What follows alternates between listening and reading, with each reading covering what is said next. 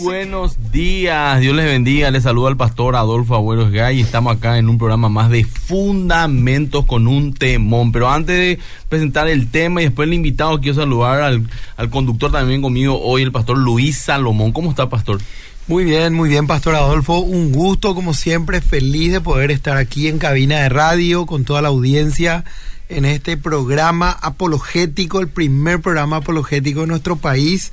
Y bueno, le damos gracias a Dios por un día más, por la oportunidad de estar juntos en este programa para aprender, para equiparnos como pueblo del Señor, para, como decimos, y es nuestro lema según 1 Pedro 3.15, dar un buen motivo a la gente, una buena razón de la esperanza que tenemos en Jesucristo. Así es, mira, parece que el único ahora mismo apologético del programa, no, no solamente el primero, el único. El único por el momento. Por el momento, si hay alguno otro que nos diga, así le promocionamos también, porque mientras más gente se prepara, mientras más contenido haya, mejor, ¿verdad? Para que la gente se capacite.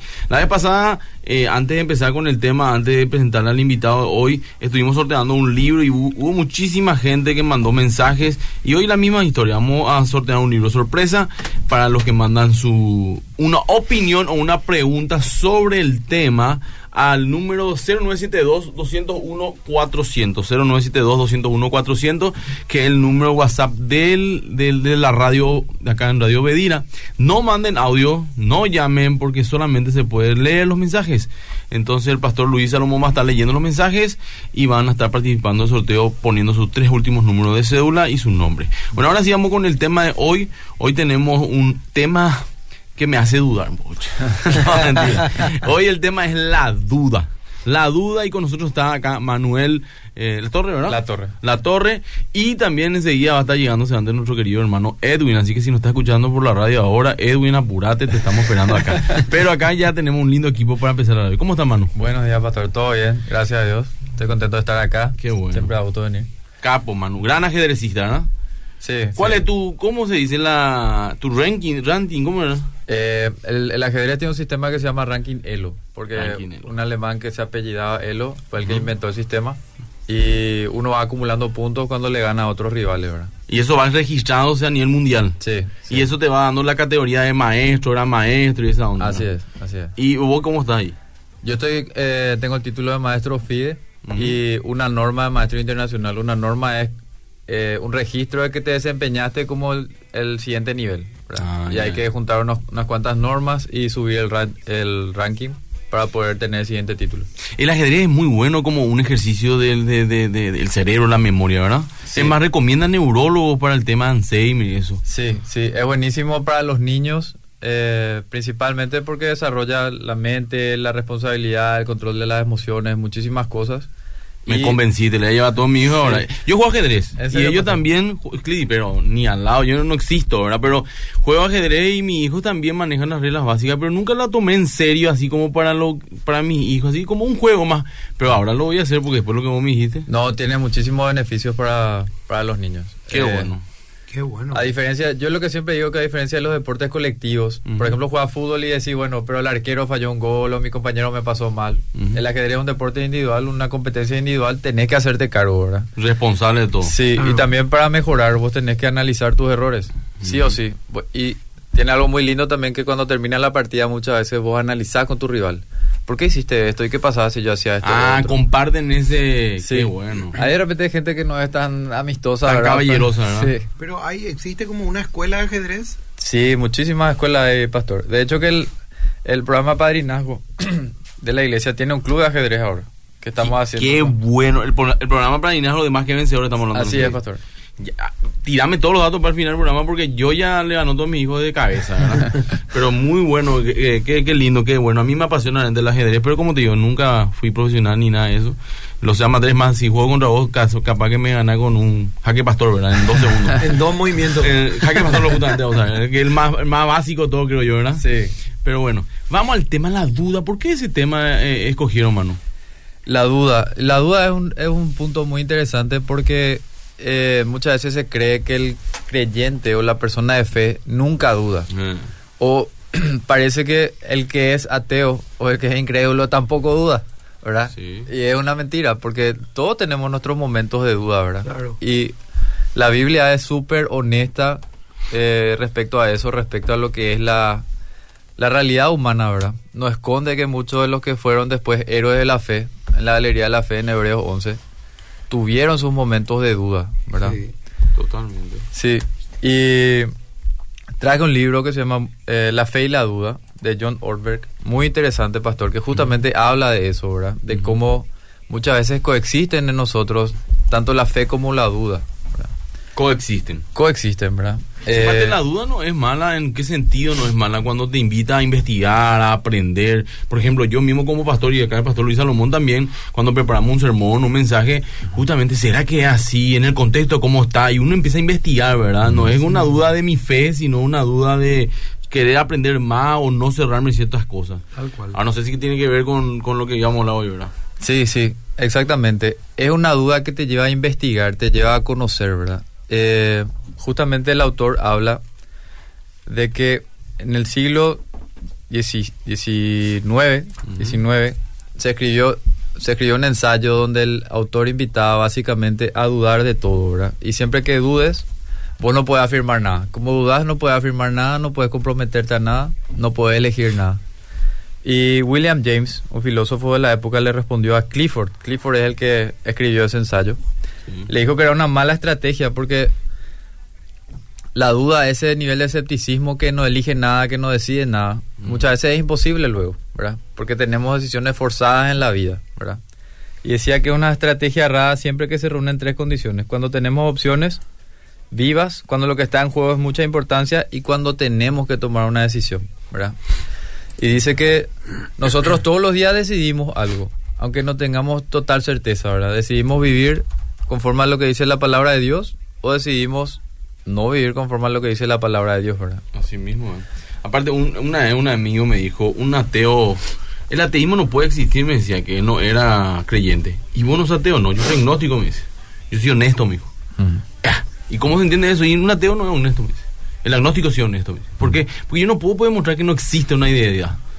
Entonces mejor nomás, no sé, no, no sé si existe, pero tampoco no sé si existe, por lo tanto no, no puedo afirmar que no existe, tampoco puedo afirmar que existe, entonces el diagnóstico la aplica, ¿verdad? Me pareció tampoco, ¿cómo se dice? Lógico, ¿verdad? Sí. Dudo de todo, pero no puedo afirmar nada, decía justamente lo que voy a decir, ¿no? Sí, y esa, esa duda, por ejemplo, pastor, eh, hace que uno se pregunte, bueno, no, no tenés, al momento, digamos, no tenés suficiente información o no tenés suficiente experiencia o lo que sea, pero ¿por qué no investigas? ¿Verdad?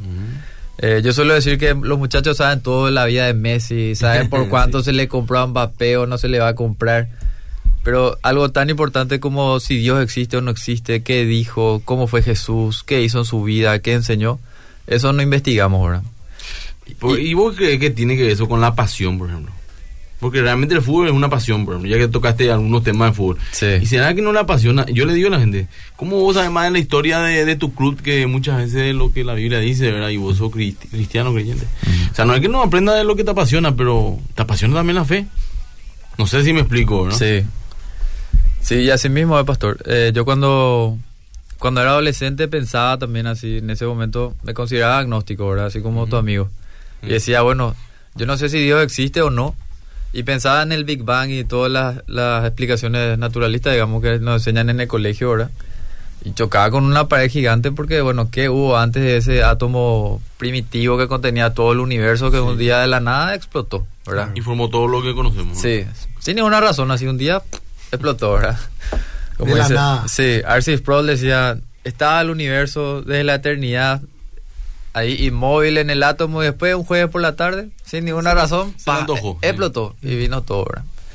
Y él tiene una serie muy interesante también sobre la, le llama la psicología del ateísmo, donde va explicando que justamente muchas veces a los creyentes nomás se le dice que usamos la fe como una muleta Mm. para sobrepasar las cosas difíciles de la vida, ¿verdad?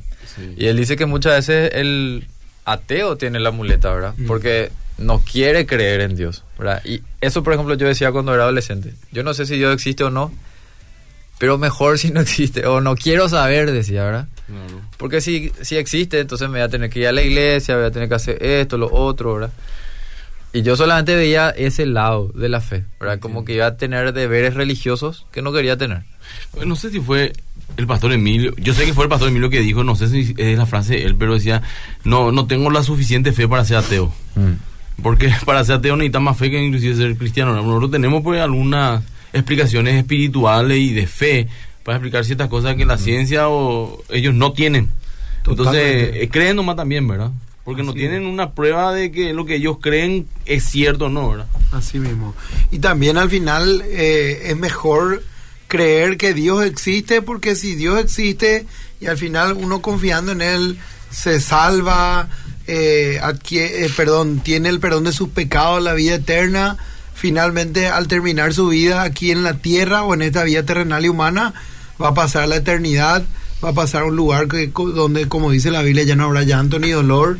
Sin embargo, la conmovisión atea te dice que así como tal vez eh, esa conmovisión desarrolla el postulado de que la nada creó todo, también cuando todo termina se queda en la nada. Totalmente. ¿Y qué es más beneficioso creer? ¿Que algo existe después de la muerte o que nada existe? Y también yo, yo tengo una, un pensamiento respecto a la cosmovisión atea. Generalmente el ateo cuando demasiado milita y defiende su ateísmo, lo que está haciendo sin darse cuenta es confirmar que Dios existe. Porque si algo no existe, no existe. O sea, No hablan eh, del para- unicornio, como claro, se dice, ¿para ¿verdad? Ni de Papá Noel. ¿Qué importancia le podemos dar a algo que no existe? No, no se le debe dar ninguna importancia. Sin embargo, tanto énfasis confirma la existencia, ¿entendés? O sea, ¿por qué te molesta tanto algo que no existe, verdad? Pero no, a, a mí me dijeron, eh, no sé si fue que apologeta, que hay cuatro formas de uno ser ateo. Por lo moral, que antes es lo que vos decías, yo no quiero practicar. Si existe Dios, tengo que practicar y seguirme por sus reglas, ¿verdad? Claro. Va a pasar también por una cuestión de principios y morales, ¿verdad? Sí. Eh, por el dolor ante un sufrimiento tan grande. Otro es por la ignorancia. No sabe y no quiere saber. El famoso, ¿cuál es la diferencia entre orgullo e ignorancia? No sé ni me importa, ¿verdad? O sea.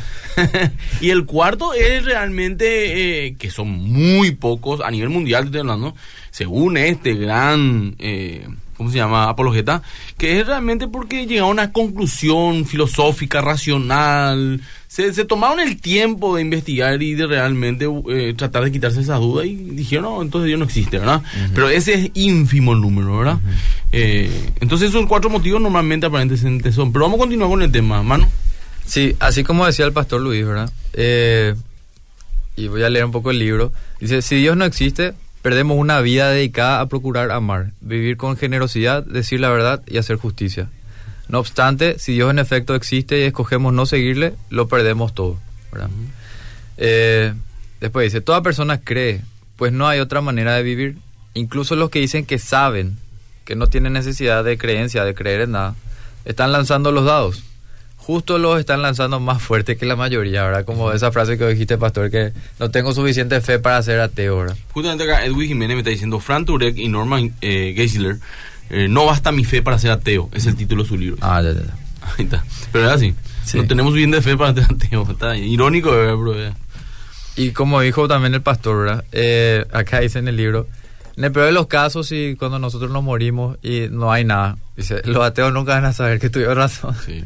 Y los creyentes nunca van a saber que estuvieron equivocados. Blas Pascal decía también eso. Sí. Que esa era su frase que muchos ateos lo usan, lo dicen, no, él lo hizo eso por cobarde, decía. Claro, entonces él decía, pues prefiero creer y no después encontrarme con que sí existe, había sido un Dios y rendir cuenta de mi vida que nunca creí en él. Y si no existe, no pasó nada, total no existe, jamás me voy a enterar, ¿verdad? Entonces, bueno, y Blas Pascal es un, padre de la medicina, ciencia, nambre, Sí. un genio, ¿verdad? De, de- de- de la historia. Sí. Pero continuamos. ¿Y la duda qué te hace?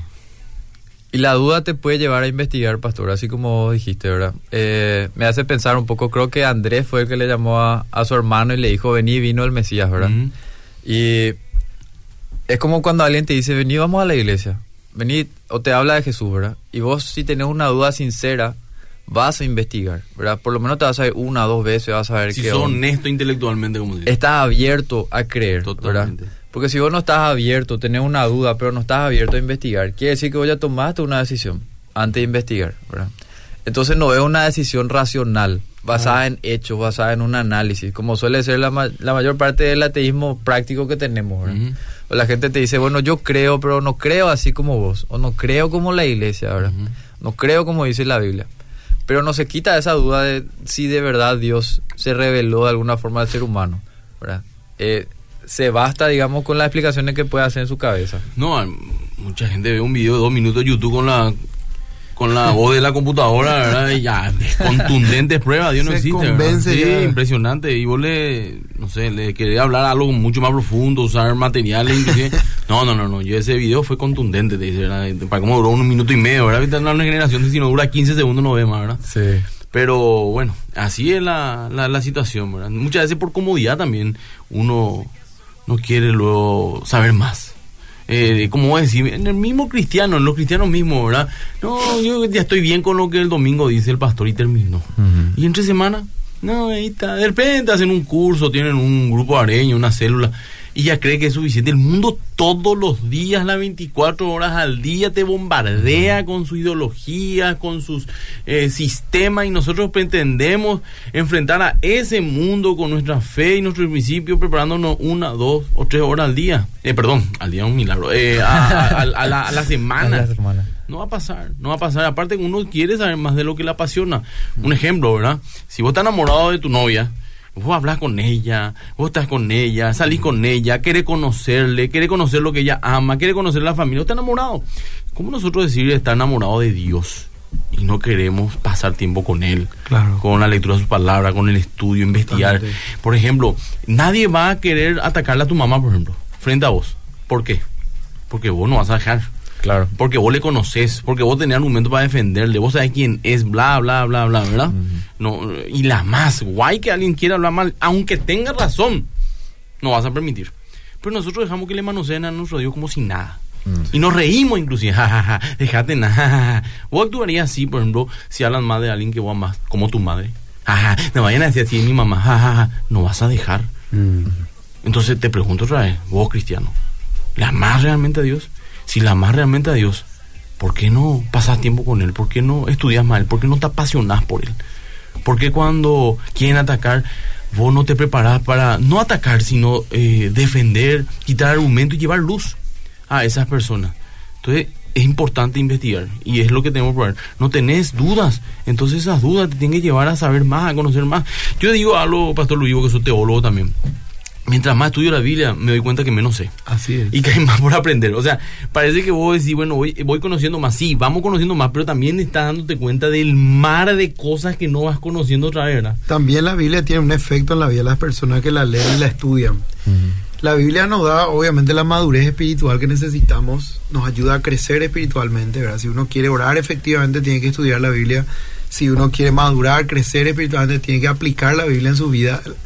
Pero el punto es que es como que nosotros venimos una vida en la oscuridad, por decirlo así, por la caída en el pecado, Sí. por el pecado original. Y a medida que más conocemos la palabra de Dios, eh, eh, es lo que estamos haciendo es más conocer a Dios.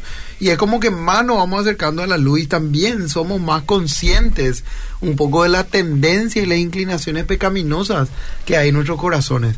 Y eso es lo que también de alguna manera hace que nosotros lleguemos en un punto, por decirlo así, donde dudamos de, muchas cosas, pero a la vez eso a los creyentes específicamente les abre paso a que experimenten mayor, de, de una manera mayor la gloria de Dios, ¿verdad? Porque hay mayor dependencia, mayor oración, mayor inclinación a que Dios hace tu obra en mí, por favor, porque evidentemente con mis fuerzas y con mis propias estrategias humanas es imposible y así.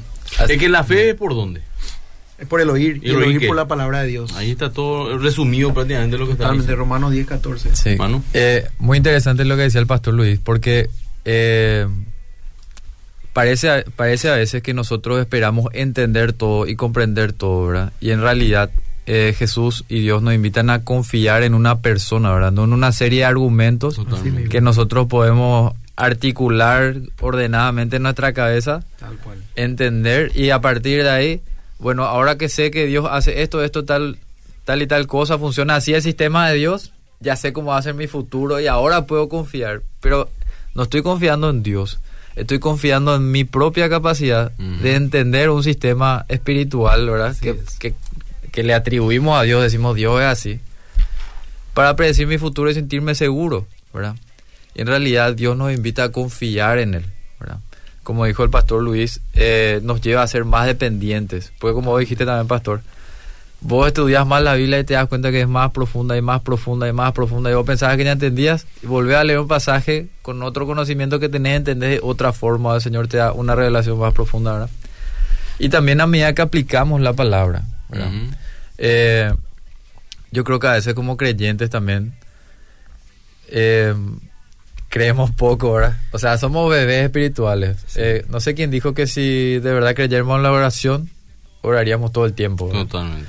Y es, es algo que a veces nos hace sentir mal también como creyentes, ¿verdad? Porque decís, cuando tenés conciencia de que de verdad no crees tanto, porque no orás tanto, te sentís mal, ¿verdad?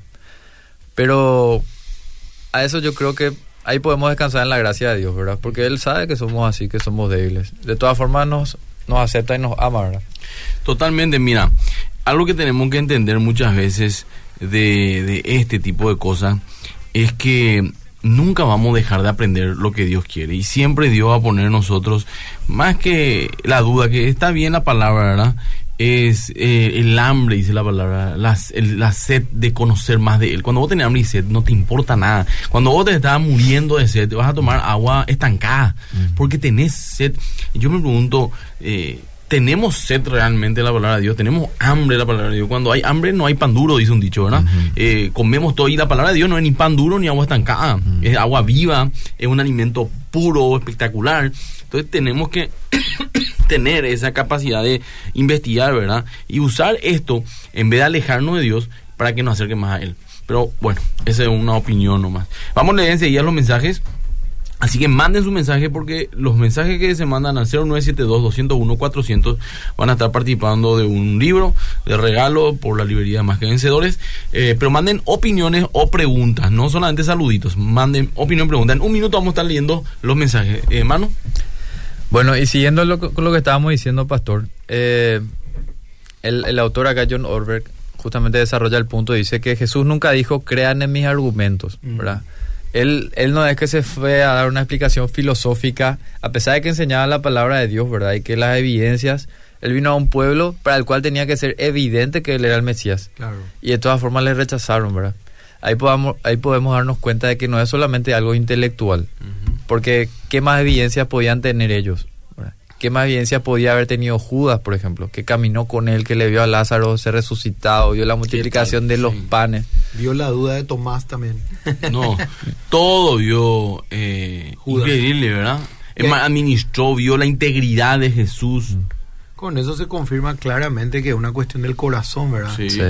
Eh, R.C. Sproul decía que el problema por el cual la gente no se acerca a Dios o que no se, o realmente no se convierte, no se vuelve un seguidor de Cristo, es un problema más moral que otra cosa. La gente ama su pecado y no está dispuesta a renunciar a ella. Pero muchos le ven a Judas nomás también, ¿verdad? Judas fue el peor de todo, digamos, al entregarle a Cristo, ¿verdad? Pero, ¿y Pedro?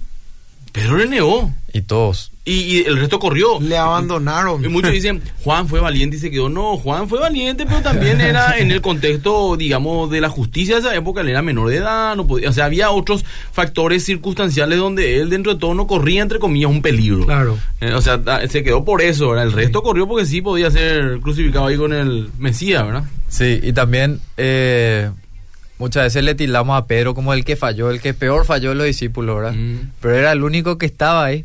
Sí. En realidad fue el que el más lanzado, ¿verdad? Pedro, se quedó allá afuera. Pedro siempre impetuoso, ¿verdad? Fue el que estuvo cerca de Jesús y tuvo la mayor falla porque hizo la apuesta más grande, ¿verdad? Y sí. Porque. Jesús le dijo que el diablo les iba a sacudir como a trigo, a todos, no solamente a Pedro, ¿verdad? Así y, mismo. y después él tenía que restituir cuando, o sea, que leía a sus hermanos cuando estuviera restituido, ¿verdad? Tenemos algunos mensajes para leer. Tenemos preguntas. algunos poquitos mensajes, pero le invito a la gente, y quiero reforzar este tema, que la gente pueda enviar sus mensajes, por favor, al 0972 201 400 Sí. Y en la transmisión de Facebook Live también la gente puede participar, Sí, interactuar. voy a leer algunos mensajes de Facebook Live también. Ok. para- Bueno, acá nos saludan varias personas. Híjole, en breve, en breve minutos se llenó el buzón Sí. de mensajes. Bueno, aquí una persona ya nos saluda, Juan Marcelo, deja sus tres últimos números y dice, un placer escucharlos. Eh, después tenemos a querido Ronnie Jara, que es también una apologeta. Estuvo el sábado pasado. Sí. Sí, sí. Bendiciones, pastores. Excelente programa. Creo que tenemos que dejar de ser apáticos intelectuales y forzar, forzarnos a estudiar y escudriñar las escrituras. Cuando uno estudia con diligencia y tomamos en serio, realmente eh, te das cuenta que es algo apasionante el estudio de Dios y su palabra. Así mismo, así mismo. Después, eh, a ver un poco, envían saludos. Aquí una persona dice, buenos días, excelente programa, como siempre. Saludos y bendiciones. Ángel Almada. Pero creo que no es el Ángel Almada que conocemos. Oh, amén. Sí. Sí. Deja sus Mm. tres últimos números. Yo no tengo dudas que Dios existe y está en control de todo el mundo, dice. Amén. Bendiciones, sabios, cómo enriquecen al espíritu. Favor dar la dirección exacta de Más que Vencedores, barrio obrero, donde está el pastor Benítez, dice. Vamos a pasar en un ratito. Si el pastor Benítez nos está escuchando, mándanos la dirección exacta y vamos a estar comunicando. Ahí, ahí de paso vamos a filtrar si está escuchando en el programa o no. Exactamente. Buen día, hermanos. Excelente tema. ¿Cómo hacemos para poner en el camino a los jóvenes de hoy para que lleguen a ese enamoramiento de Jesús? Soy Marco de Luque y deja sus tres últimos números. Bueno, acá no sé si Manu quiere responder, pero yo creo que el enamoramiento de Jesús pasa también. Tiene que ser realmente una conversión del corazón, ¿verdad? Pero después podemos explayarnos más si querés, Sí. querido ingeniero. Sí. Buen día, bendiciones para todos en la radio. Me gustó la frase esa de no tengo tanta fe para ser ateo. y así tenemos otros muchos mensajes. No sé si sigo leyendo o... Lee unos cuantos más, lee unos Ok. cuantos. Porque la mitad del programa no leímos ni uno. Ok, bendiciones, les saludo desde Lambaré. La duda es peligrosa para aquellos que nunca tuvieron un verdadero encuentro con el Señor. Bendiciones. Puede ser, pero mucha gente también llegó gracias a la duda. Acá hay un llegó caso. a convertirse, ¿verdad? A la derecha nuestra hay un caso Así buena mismo. Manu. Tal cual. Un saludo, una pregunta. Eh, ¿Cómo poder llegar o con qué lectura bíblica se puede abordar a un ateo? La Biblia- la- muchísimo, ¿no? todo el consejo de Dios utilice la Biblia. Sí, pero algún libro en particular hay muchísimo. Ejemplo, este de Fran Touré creo que es bien básico el de tácticas, ¿verdad? Eh, sí, creo que te explica. Sí, ¿Cómo para, para poder. Sí, Porque cómo por cómo encarar. abordar por la película. Y también más que un carpintero es muy básico, muy Sí. coloquial, muy bueno. Pero creo que- Táctica creo, que no es de, de George- Turek, George- de, de Greg Cooker. Greg Es- Cooker. es- es- Porque es- acá leí nomás un libro me recomendó Touré que entonces mezcló, Eh, mezcló mi cerebro. ¿verdad? Edwin. Pero si vamos a hablar de libros de la Biblia, primera, segunda y tercera de Juan son las recomendaciones para abordar a un ateo. Porque primera, segunda y tercera de Juan se encarga de alguna manera, de una manera enfática, de dar una radiografía espiritual del ser humano y del motivo por el cual es necesario creer. Ahí, por ejemplo, Juan dice, nosotros hemos visto, hemos oído, hemos tocado, eh, y da mucha fuerza a, a eso, ¿verdad? Lee tres, cuatro mensajes más, yo leo Ok. uno, dos aquí y vamos a continuar con el tema. Eh, a ver un poco, muy buen día, ben- bendecido día mis hermanos. Escuchar su programa me fortalece mucho. Está muy bien que compartan eh, los conocimientos. Soy Félix Gil, dice. Y bueno, está reventando Sí, realmente los porque yo, mensajes. yo, yo tengo el, el WhatsApp web y veo que están llegando. Impresionante es. Bueno, Ahora, gracias por participar. el próximo sábado vamos a sortear un desayuno a ver que- si aumenta la cantidad de mensajes. Eso va a aumentar más todavía probablemente. Judas fue presa fácil de Satanás porque no confesó su pecado, que era un ladrón porque tocaba la bolsa, dice Edgar 434. Bendiciones. Ese era uno de los frutos de ese árbol, ¿verdad? Porque había muchas cosas más. Conspiraba, eh, mil factores. Hay mucho más pecado Judas, pero se le conoce así por el tesorero del grupo, ¿verdad? Buenos días, muy lindo el programa. Ahora los muchachos ya no discuten la existencia de Dios, sino te preguntan por qué Dios permite que exista tanta maldad. Ese es un ¿Por qué no le destruye a uno o a los que matan criaturas, por ejemplo? Dice. Bueno, el problema del mal es eso y Eh, ya hemos ya, tratado ya tratamos varias veces acá. y vamos a tratar Sí. otra vez. Totalmente. Buen día, pastores. Más bien yo creo que la duda, entre comillas, viene por el deseo de seguir viviendo en el pecado. Como que inconscientemente saben que algo están haciendo mal, se justifican con él, con el no sabemos si Dios existe para no dejar de hacerlo, dice. En fin, seguiremos leyendo en breve. más. Dice acá Carmen Centurión, buen día el programa en YouTube, por favor, bendiciones desde Buenos Aires, nos Ah, estamos mira. eh, mirando, gracias Carmen. Bueno, ya leí el de Edwin, que era justamente de Frank Turek y Norma eh, Geisler, no sé si está bien pronunciado. Norman lo mismo. Heisler. Heisler, te dice, en algunas iglesias dicen 60% oración, 40% visión, y la palabra no es eso lo que nos da conocimiento. Disculpe por salir un poco el tema. Gracias por el aporte. Buen día, bendición, excelente programa, dice Santiago Almada también. Y así la gente está mandando mensajes, sigan haciéndolo, vamos a leerlo eh, dentro de unos minutos otra vez de vuelta. Manu. Sí, algo que, que me vino a la mente respecto a lo que estaba diciendo el pastor Luis también. Eh, hay un versículo, creo que en, en Juan, estaba en el Evangelio de Juan, que dice que la luz vino al mundo, pero los hombres prefirieron las tinieblas a la luz porque sus obras eran malas, ¿verdad? Y es ahí justamente nos está hablando del corazón y por qué la gente le rechazó a Jesús, ¿verdad? Porque el, el ateo sincero, el ateo honesto, el ateo que está abierto, digamos, a, bueno, si hay algo, mostrame, ¿verdad? Eh, convenceme. Eh, debería pensar en qué está esperando recibir de parte de Dios, ¿verdad? Porque ac- acá en el, en el libro, por ejemplo, da un ejemplo de un filósofo que decía, bueno, si un día se abre el cielo y aparece un gigante plateado con barba tipo Zeus y me dice, Juan Pérez, a vos te estoy hablando, eh, de verdad existo, acá me ves, ¿verdad? Si es que es algo así lo que le está pidiendo a Dios. Bueno, tiene que saber que no va a recibir eso, ¿verdad? Porque a Dios nosotros no le podemos condicionar. Y viendo los ejemplos en la Biblia de los contemporáneos de Jesús, estábamos hablando, por ejemplo, de Judas, pero podemos hablar también de los fariseos y de otras personas que vieron todo lo que hizo Jesús. Y de todas maneras no creyeron, No creyeron. ¿verdad? No, persiguieron. Le Le persiguieron. atribuyeron a Satanás. Los, o sea, acá eso es lo que me, me gusta también en la Biblia. Eh, no niegan los milagros. Le atribuyen nomás a, a, a- ¿cómo se llama? A Belcebú. Sí. Imagínate un poco. Y era el Espíritu Santo. eh, ya es cuenta de ello. ¿no? Y ese, ese, ese es un nivel de escepticismo, pastor, que es, es muy profundo ya. Cuando vos le mostrás, le demostrás y de todas formas no te quiere creer, ¿verdad? Ya, ¿qué, qué más puedo hacer, verdad? O sea, eh, Jesús le dijo a los fariseos, por la, por la predicación de Jonás, los de Nínive se arrepintieron. Y acá hay uno más grande que Jonás que le está predicando a ustedes, que supuestamente son los más piadosos y los mejores religiosos de todo Israel. Mm. Y no me creen, le dice, ¿verdad?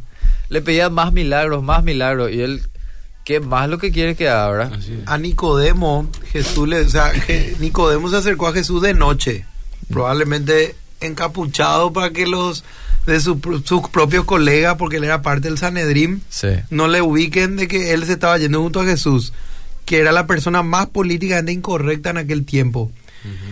Salía totalmente del status quo, ¿verdad? Nicodemo le dice a Jesús, Jesús, nosotros sabemos que vos venís de Dios por, por los milagros y las cosas que estás haciendo. Acá dice una señora, Luis Manu, la duda es una puerta abierta a Satanás. ¿En qué aspecto? Yo hablo, nosotros estamos hablando acá de la duda no en cuanto a la existencia de Dios, sino en todo lo que engloba o rodea para in- alimentar nuestra, nuestra, ¿cómo se llama? Nuestra hambre de investigar. A eso nos estamos refiriendo con la duda. Y, para, y que la duda también eh, puede ser una herramienta de Dios para llevarnos a, a la fuente correcta, ¿verdad? Que O sea, es conocerlo. volvemos a ateo. Un ateo honesto que tiene dudas. Porque un ateo es honesto y no, ya tengo clara que Dios no existe. Entonces, gracias a esa duda, nosotros podemos agarrar y eh, de repente darle una explicación a ello y llevarle hacia la fe, ¿verdad? Vos estás buscando algo, Manu, parece que... No, yo quiero terminar Sí, con lo que que estaba mal. Sí. Nicodemo le dice a Jesús, nosotros sabemos que vos venís de Dios por las cosas que haces. Sí. Pero Jesús se encarga otra vez de mostrarle que su duda, la duda de Nicodemo, iba mucho más allá de esa afirmación que él estaba haciendo en ese momento, diciéndole a Jesús que él venía de Dios. Y le dice, y le habla del nuevo nacimiento. ¿verdad? O sea, Nicodemo, te es necesario nacer de nuevo. Y ahí Nicodemo se queda en, en jaque, ¿verdad? Y dice, ¿cómo puede ser? O sea, ¿acaso yo ya siendo un anciano tengo que volver a entrar al vientre de mi madre? Y bueno, ya conocemos el relato, ¿verdad? El problema de Nicodemo era un problema mucho más profundo de lo que él venía a plantearle a Jesús. Él venía con algo aparentemente afirmativo, positivo, venía a hablarle a Jesús, a, a tipo, da- no, no solamente darle fuerza, sino venía a decirle Jesús, yo creo en vos, creo en lo que vos estás haciendo, creo en lo que vos mismo representás, en lo que decís ser, ser Dios mismo. y Nicodemo y Jesús le muestra su incredulidad hablándole del nuevo nacimiento y dándole a comprender que él no entendía realmente lo que estaba diciendo. O sea, le muestra, le desnuda de que él no está seguro de su situación. Que tiene... Eso fue lo que hizo que Nicodemo se convierta Y así era Jesús, ¿eh? Jesús era así de alguna manera. Fíjate, él sembró, entre comillas, parece una herejía lo que voy a decir, pero sembró una duda a Nicodemo. Sí. Porque, ¿por qué no le dice todo? No le da un pedacito nomás. Y después eso le hace generar preguntas. No se Nicodemo a cualquiera. Porque, viste, como él predicaba en parábolas, eh, parecía que era muy alegórico, pero no era alegórico. Lo que hacía era generar en el corazón de la persona esa, esa, esas ganas de querer conocer más. Porque no, o no entendieron bien o dijeron, hay algo más detrás, ¿verdad? Manu. No, y fíjate, pastor, que Nicodemo, por ejemplo, hizo algo que se salía de las reglas sociales de su época, algo que le podía costar mucho fue en contra de la presión de grupo que tenía, ¿verdad? Que la presión de grupo ahora, ¿cuál es? No, no existe nada, no creas en nada, cada uno tiene su propia verdad, sí, ¿verdad? Él se arriesgó, él tenía una duda sincera que él dijo, ¿será que este es el Mesías? ¿Verdad? Él se fue a buscar algo más de Jesús. ¿Será que este es el Mesías? Esa duda fue lo que le hizo romper inclusive hasta esas estructuras sociales, culturales que inclusive le podía perjudicar. Nosotros parece que hablamos, usamos la palabra duda y solo, solamente vemos el lado negativo, ¿verdad? Pero tiene un lado positivo, porque vos puedes tener una certeza de algo negativo. Tal cual. ¿Y de dónde vos sacás esa certeza de algo negativo? Ese es el ateísmo eh, deshonesto intelectualmente, ¿verdad? Mm. Esa duda te abre a lo positivo, te abre a la realidad de Dios, ¿verdad? Eso es lo que yo creo que todo, todo ateo sincero, honesto, debería analizar, ¿verdad? Si de verdad su duda es, es honesta, es abierta a que se le muestre algo más, o él ya decidió antes de analizar ningún tipo de evidencia que Dios sencillamente no existe. Ahora voy a hablar de la duda del cristiano también esa duda que vos tenés muchas veces sobre ciertos aspectos de la Biblia o de Dios, te llevan a investigar y a buscarle más en Dios la respuesta o en gente que no tiene ni idea de quién es tu Dios. Es como que yo te pregunto a vos, Manu, cómo se hace un avión. Espera, vos, que soy? Yo soy ingeniero, ajedrecista, pero vos sos, pero vos, vos, vos, hiciste un avión, no. Entonces, ¿por qué yo pregunto a alguien que no es del área? Entonces, vos realmente como cristiano buscas gente, así tus pastores, tus líderes, prepararte más la palabra de Dios, pues justamente genera duda o estás dejando que esas dudas, en vez de que te acerque a Dios, te alejen de Él.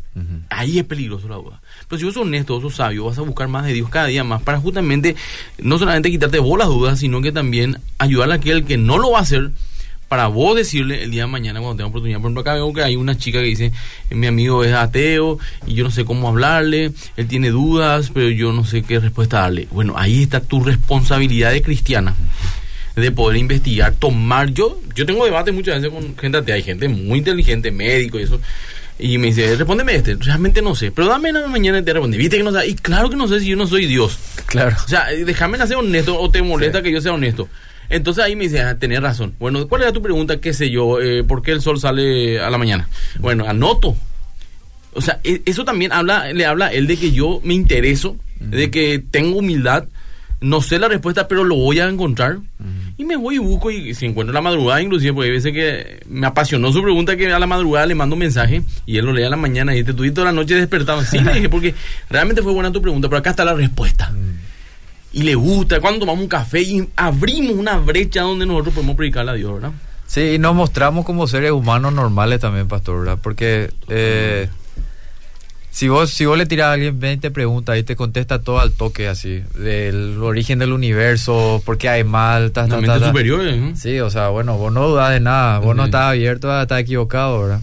Y, sí, eh, y también, yo creo que no es sano que nos pongamos esa presión como como cristianos, ¿verdad? Tenemos que reconocer que somos limitados y que dependemos de Dios. No tenemos por qué saber todo al toque cuando nos preguntan, ¿verdad? Eso que vos y te una gran carga. A mí me encanta decir no sé. Sí. y la gente, ¿por qué me dice no sé? ¿Y por qué no sé? Pero voy a saber, dentro de 5 horas, 10 horas voy a investigar y voy a saber, pero no me quedo con eso. Mm. Me voy y busco, ¿verdad? Y justamente la Biblia dice que la humildad es lo que te da gracia ante Dios, ¿verdad? Y nos brindamos esa gracia que es real y merecido de Dios todos los días, ¿verdad? Eh, es bueno saber eso. Pero hay más mensajes, Luis. Muchísimos. Lea unos cuantos ya. Voy a leer.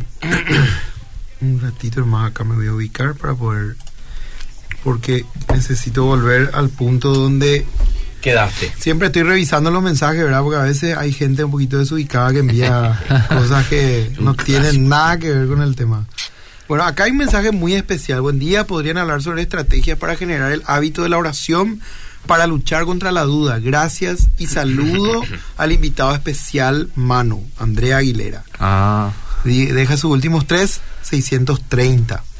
Bueno. Vos podés responder ya, Luis. ¿Cómo? La estrategia para orar todos los días. Para orar y eso, ¿cuál puede ser una estrategia pragmática? digamos? Bueno, en realidad, el, el- como todos los hábitos, eh, yo estuve hace poco experimentando un libro que se llama Hábitos Atómicos. ¿verdad? A veces nosotros queremos hacer grandes cambios y esos grandes cambios son de corto plazo, ¿verdad? Porque al final uno se ve que choca co- como con una muralla de hábitos en donde termine, cuando uno quiere implementar de una y de golpe ciertas cosas, eh, como que termina eso frustrándolo a uno eh, en, en- el interior. Entonces uno termina dejando de lado. Por ejemplo, uno dice, no, yo desde mañana voy a, me levanto todos los días a las 6, pero a partir de ahora me voy a levantar a las 5 todos los días y voy a orar una hora. Resulta ser que uh, el primero, segundo, tercer día espectacular. Pero después a la semana te sentís cansado, te sentís tal vez, eh, tu- tuviste un día agitado la noche anterior, ya no te pudiste levantar, empezó un día y vos decís, bueno, un día no es nada, voy a volver a retomar mañana. Y así, y hasta que al final, mira, hace dos o tres meses que olvidaste ese hábito que querías tomar. Sin embargo, si nosotros empezamos a tomar pequeños, pequeñísimas decisiones de cambio en nuestra vida, eso puede a largo plazo llevarnos realmente al objetivo que queremos. Entonces, ¿cómo hacer, por ejemplo, para desarrollar esto y de alguna manera evitar la duda o permitir que Dios use esa duda para llevarnos a tener respuestas en Él y en su palabra y generar un hábito de- en la oración sobre todas las cosas? Es generar pequeños espacios. Tal vez vos decís, bueno, yo tengo, a mí me sobra cinco minutos después de mi almuerzo en el trabajo, en el cual a veces uso para estar en las redes sociales. Voy a tratar, utilizar esos cinco minutos para estar orando. Y voy a tratar de concentrarme en el Señor. Voy a tal vez abrir la Biblia en mi cubículo, en mi lugar, o en el patio de comida donde me voy a almorzar. Y voy a estar utilizando ese tiempo para dedicarme a la oración. Y vos decís, pero cinco minutos no es muy poco. Suma eso en meses, suma eso en días, suma eso en años. Y si vos querés incrementar, ese paso te va a ayudar después a incrementar a más minutos, a más tiempo, a habituarte en otros horarios a orar y así. ¿verdad? No, y te tiro otro dato que es lo que voy a decir, porque me gustó. Cuando le dijiste el nombre ya me gustó el libro, ¿verdad? Hábitos atómicos. Después me decía el es autor. un audiolibro. Sí, buenísimo. bueno. ¿Vos sabés cuánto tenés, para cambiar 100% tu vida en un año, cuánto tenés que cambiar? 0,2% por día. O sea, nada. Nada. Si vos sumás 0,2 por 365 días, tu vida va a ser 100% diferente en un año. Lógicamente va a decir, pero no va a quedar muchas las cosas. Y Bueno, que cambie el 50% nomás. Ya es mucho ya, ¿verdad? Entonces, ¿a qué voy? Eh, pequeños hábitos hacen grandes cambios. Eh, vamos a lo pragmático. Me cuesta orar, buscar un grupo de oración. Así mismo. Compa- compañeros de oración. Hay veces que vos no vas a tener ganas de orar, pero podés juntarte con ese grupo y ese ambiente va a hacer que vos generes una oración y lectura de la palabra también. Te ¿verdad? cuento Sí. algo en, en este sentido justamente. Hace poco hice un recorrido por el interior del país con algunos amigos de la Sociedad Internacional Misionera, Sí. visitando un poco las obras en estos lugares.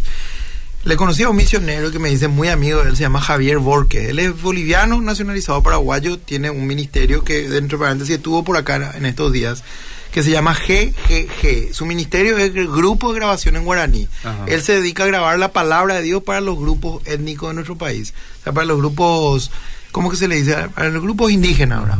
En todos los idiomas, en todos los, los dialectos y compañía. Tremendo es su ministerio. Con él nos pusimos de acuerdo en una sola cosa. ¿Qué te parece si nos juntamos todas las mañanas, a las 5 de la mañana, por Zoom a orar? Y con otro más, y somos tres hermanos que todos los días a las 5 de la mañana nos enviamos un mensajito y entramos a orar unos 15, 20 minutos cada uno. Y hace como uno o dos meses que estamos haciendo eso. Oramos, oramos, oramos, oramos.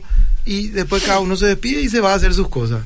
Y eso, como vos decís, nos confirma un poco lo que estás diciendo, pastor, de tener algún compañero que te pueda ayudar. Porque a veces uno dice, me voy a habituar a esto, pero uno solo se da cuenta que a veces eso Cuesta. Cuesta. cuesta. Bueno, vamos a leer otro mensaje más porque después ya prácticamente nos queda 10 minutos de programa y Manu tiene muchísimo que decir. Sí, sí, 10 minutos de programa tenemos. Sí. Bueno, buenos días, bendiciones. Lo que cuesta seguir a Jesús es también una cuestión muy relevante. Si alguno viene a mí y no aborrece a su padre y madre y mujer, e hijos y hermanos y hermanas, y aún también su propia vida, no puede ser mi discípulo. Y el que no lleva su cruz y viene en pos de mí no puede ser mi discípulo. Lucas 14, 26 y 27. Después tenemos buenos días, bendiciones. Excelente punto. Tengo una amiga que le llevé a los pies de Cristo y ahora desde que empezó la pandemia empezó a desviarse de la verdad por las dudas tal vez y busca informaciones en Google y toma como que es verdad y no va a la Biblia y no sé cómo guiarle para que vuelva al camino. Ahora me sale, eh, o sea, ahora me sale con la idea de que Eva tuvo sexo con la serpiente, dice. Wow. No, eh, Ideas totalmente descabelladas. Y bueno, ¿qué te diga? Habría que preguntarle por qué cree eso, ¿verdad? ¿De Exactamente. dónde- ¿Cuál es y su, y su su fuente de va a ser algún video. Eh, O algún, de- algún texto que se encuentre por ahí perdido en internet. ¿Y de Quisiera, dónde quitan, por ejemplo? O sea, No, la gente que- cree más en el código de Da Vinci que en la Biblia, por ejemplo. Hay que- y hay hasta que- el autor ya dijo, es una ficción, gente, no lean, es, es Claro. como un libro religioso, es una ficción. No, no, no, no, esa es la verdad.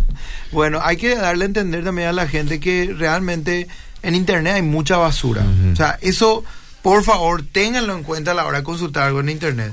No se fíen de cosas que, imagínense, mucha gente, inclusive pensante, razonable, gente que vos decís, esta persona es una persona así que no te va a compartir cualquier cosa. Mm, Con criterio. A con criterio, a veces comparte fake news por medio de su WhatsApp y eso. Impresionante. ¿Qué te, ¿Qué te pensás que va a encontrar en Google? Entonces, si ese tipo de gente llega a veces a compartir o a viralizar cosas que no tienen fuente. Hace poco yo en un grupo tuve que intervenir y le dije, una pregunta nomás quiero hacer. ¿Cuál es la fuente de esta información? No, impresionante. ¿De dónde estás sacando? No, y ahí se, se, se tracaron todo.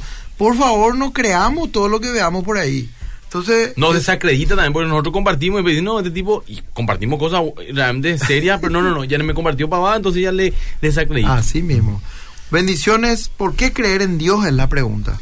Quisiera ganar el libro, dice Alicia Talavera y envía sus tres últimos Vamos a números. leer tres, cuatro de seguido así. sí. Buenos días, bendiciones. Me ayuda mucho a fortalecer en mi vida. Me, me ayuda mucho a fortalecerme en mi vida. Gracias por cada enseñanza que dan. Dios bendiga sus vidas. Soy Sonia Antunes y deja también sus tres últimos números. A ver, un poco buen día. Realmente es apasionante estudiar la Biblia. Cuanto más leo, amo todo. Algunas veces tengo dudas, pero por la misericordia de Dios, Dios me da la respuesta a través de ustedes o a través de los pastores, dice. Buen día, bendiciones. Como siempre les escucho, ¿cómo no creer en Dios? Yo tenía unos 10 años en la ciudad de Paraguarí y en esa época, y hablando entre compañeritas del colegio, alguien dijo, ¿por qué creo en Dios? Y yo salí y le dije, porque Él te hizo a vos y a mí. Él te puso en la panza de mamá y eso solo Dios lo puede hacer. Y desde entonces, con 10 años, sabía que Dios me escuchaba. Y deja sus tres últimos números. Encantada de escuchar este programa. Bendiciones desde Luque, dice Francisca Cabrera. Muy bueno. Acá hay muchos mensajes también, excelente programa, tema muy interesante, dice María. Eh, Lucía Espínola también da saludo. May Moreno, gracias, bendiciones para todos. Joana dice, eh, bendición, excelente el programa. Eh, mucha gente conectada en, en Facebook, muchísima gente, así que gracias también por eso. Continuamos, Manu, nos quedan cinco minutos prácticamente. Sí. eh, bueno, muchas de las cosas que están preguntando también, yo creo que nos tiene que llevar a, a pensar de qué, qué es lo que nosotros creemos que es tener fe, ¿verdad? Y algunas traducciones en la Biblia directamente traducen la fe como confiar en Dios, como confianza, ¿verdad? Y como decíamos hace rato, no es que uno tiene fe porque entiende perfectamente todo, todos los enunciados de la Biblia, sabe la traducción del griego, del hebreo, del arameo, no sé, y puede articular todo eso y calcular su futuro, sino que nosotros lo que hacemos es confiar en una persona, Sí. confiar en Dios, ¿verdad? Que demostró ser confiable. Y hay un versículo, un salmo que dice eh, que le probemos a Dios y que veamos que Él es bueno, ¿verdad? Y en ese sentido también Él nos invita a que nosotros pongamos en práctica su palabra y veamos los resultados de nuestra vida, ¿verdad? Y así vamos a ir creciendo en nuestra madurez espiritual y en nuestra confianza en Dios. No significa que nosotros eh, dentro de seis meses, porque empezamos a hacer eso, vamos a tener todas las respuestas, vamos a saber las ecuaciones, Totalmente. las ecuaciones de cómo funciona el universo, porque de la noche a la mañana vamos a ser astrofísicos y vamos a poder ex- explicar astrofísica y vamos a poder explicar cómo funciona el organismo humano y vamos a poder explicar eh, de dónde salieron las ballenas, ¿verdad? No, No, no, se, no se trata de eso, ¿verdad? Eh, sino que nosotros vamos confiando en Dios. Y había una pregunta que decía, ¿por qué creer en Dios? ¿verdad? Y como dijimos al comienzo, todos estamos construyendo nuestra vida con algo, ¿verdad? Jesús usó la parábola de la construcción de la casa sobre la roca Mm. y tenemos que darnos cuenta de que todos los días nosotros decidimos y elegimos, ¿verdad? Entonces es una pregunta que es una decisión forzada, como dice el libro, ¿verdad? Vos estás decidiendo algo. No es que estás... eh, no puedes esperar a que se acabe esta vida para después decir, bueno, ahora ya sé, voy a volver a vivir y voy a tomar la otra decisión porque me di cuenta que estaba equivocado. ¿verdad? No, Totalmente. ahora tenés que decidir. Ahora, Y eh, creo que fue Pascal el que dijo que Dios se revela de tal forma a la humanidad que hay suficiente luz para que los que quieran ver vean y hay suficiente oscuridad para que los que no quieran ver no vean. ¿verdad? totalmente. Y es, eh, yo siempre digo que la, la- los argumentos apologéticos, ¿verdad? intelectuales y, y los razonamientos que se dan son, son más que suficientes para hacer razonable la fe, ¿verdad? Y una vez que algo es razonable, ya, es- ya es una cuestión de corazón nomás, ¿verdad? Ya, ¿por qué, por qué si es totalmente razonable no le da una oportunidad ni siquiera, ¿verdad? Es, es lo que le preguntaría a los ateos. Es como lo que yo digo, ¿no? Eh, yo decidí creer. Mm. Y vos decidiste no hacerlo. Pero no me puedes decir que vos tenés más argumentos que yo para no creer que yo para creer. Al fin y al cabo, es una decisión de fe la que tomaste. Y muchas veces le digo a. La fe atea, digo, ¿verdad? Eh, pero es así. Uno decidió al fin y al cabo. Porque vos no me puedes decir, leí todos los libros del mundo, eh, no sé, recorrí todo el universo tipo Capitana Marvel, ¿verdad? Eh, y no le encontré a Dios. Sí. Entonces, al fin y al cabo, ¿qué vos estás creyendo? Estás creyendo que Dios no existe. Es más, la otra vez vi, eh, literalmente la tierra es un grano. Más, más minúsculo que un grano de arena en el vasto universo. y vos estás dentro de ese mundo que, que eso, no sé, no sé, ni con microscopio, no sé, divino van a poder verte, solo Dios Sí. y decir otra vez, yo ya sé que Dios no existe. O sea, es muy casi audaz, para no decir otra cosa, ¿verdad? Eh, afirmar ese tipo de cosas. Se necesita demasiada fe. Demasiada fe, demasiada fe, ya es otro nivel ya. Bueno, eh, literalmente nos quedan dos minutos. Manu, ¿querés cerrar con algo? Después también el pastor Luis y vamos a decir el ganador también. Bueno, eh, sencillamente recordar la, la lista de los héroes de la fe de Hebreos 11, ¿verdad? Y vemos que no son personas que vivieron vidas perfectas ni que confiaron siempre perfectamente en Dios. Pero de todas maneras ahí está la, la misericordia, la gracia y la soberanía de Dios, ¿verdad? Que Él le usó a seres humanos imperfectos, así como somos cualquiera de nosotros, y completó su obra a través de ellos, ¿verdad? Y respecto a que hay suficiente argumento para hacer que la fe, que la fe sea razonable, eso es lo que nos tiene que llevar a ver es que no es algo intelectual, ¿verdad? Sí. Sino que hay una, está la gracia de Dios ahí que hace la diferencia, ¿verdad? Porque dos personas inteligentes, digamos, ante los mismos argumentos deciden cosas diferentes y bueno, ahí está la gracia de Dios también, ¿verdad? Así mismo. Yo creo que a veces si una persona puede llegar a, a- concretar y decir, no, no hay que tener dudas para, para poder creer o para poder seguir a Cristo. Eso sería como que estemos hablando de que la fe es por, o que la salvación es por obra vez al final, ¿verdad? Porque realmente se nota que Dios tiene que intervenir en el corazón humano para llegar a la salvación, para llegar a ser un verdadero seguidor de Cristo. Y aún estando en los caminos del Señor, uno puede experimentar dudas existenciales cuando vienen pruebas, cuando vienen situaciones. Pero siempre se, eh, que como toda ayuda viene a los que aman al Señor, ¿verdad? Dice ese famoso versículo de Romanos. Es importante que nosotros notemos y tomemos esas dudas, esas cuestiones difíciles a veces en, el día a día de la vida. Porque la Biblia no dice en ninguna parte que el creyente ya no va a dudar de nada, que el creyente va a tener un éxito rotundo en todo lo que haga. Y como mismo está diciendo el querido ingeniero Manu, que las cuestiones a veces, si nosotros miramos a los héroes de la fe, eran hombres de carne y hueso, eran hombres que fallaron garrafalmente en alguna parte de su vida y eso al propósito está descrito en la palabra de Dios para que nosotros podamos entender también cuál es el eh, eh, a lo que qué es lo que a lo que estamos expuestos verdad somos seres humanos al fin y al cabo. Entonces que nuestras dudas siempre sobre todas las cosas nos lleven a confiar más en el Señor, a Así mismo. buscarle más a Él para conocerlo y afirmarnos en ese sentido. Y para aquellos que están en una conmovisión atea, bueno, que esas dudas te lleven a honestamente buscar si realmente la existencia de Dios es un mito nomás o es una realidad en el mundo, en el universo, en toda la humanidad. Así mismo. Así que, queridos, si te dan una duda, tenés todos los programas de Fundamento en Spotify. También. Principalmente lee la Biblia, habla con tus líderes y pastores. Eh, todo tiene una respuesta. Eh, Dios te puede dar todas esas respuestas, pero lo importante es que, como dijo el pastor Luis, como dijo Manu, que las dudas que puedas tener no, no solamente no te alejen de Dios, sino que te, te, te alimenten a buscar más de Él, más de su palabra. Bueno, hermano, Dios le bendiga y nos vemos el próximo sábado. Dios mediante, gracias, hermano, por estar hoy con nosotros. Lastimada, Edwin nos pudo estar, seguramente va a estar el próximo sábado. Y tenemos el ganador, el pastor Luis. Alicia Talavera, con sus tres últimos números 400, puede pasar por la librería de Más que Vencedores en cualquier, en el horario que... De una, leante de una de la tarde a ocho de la noche está abierta Ok. la librería.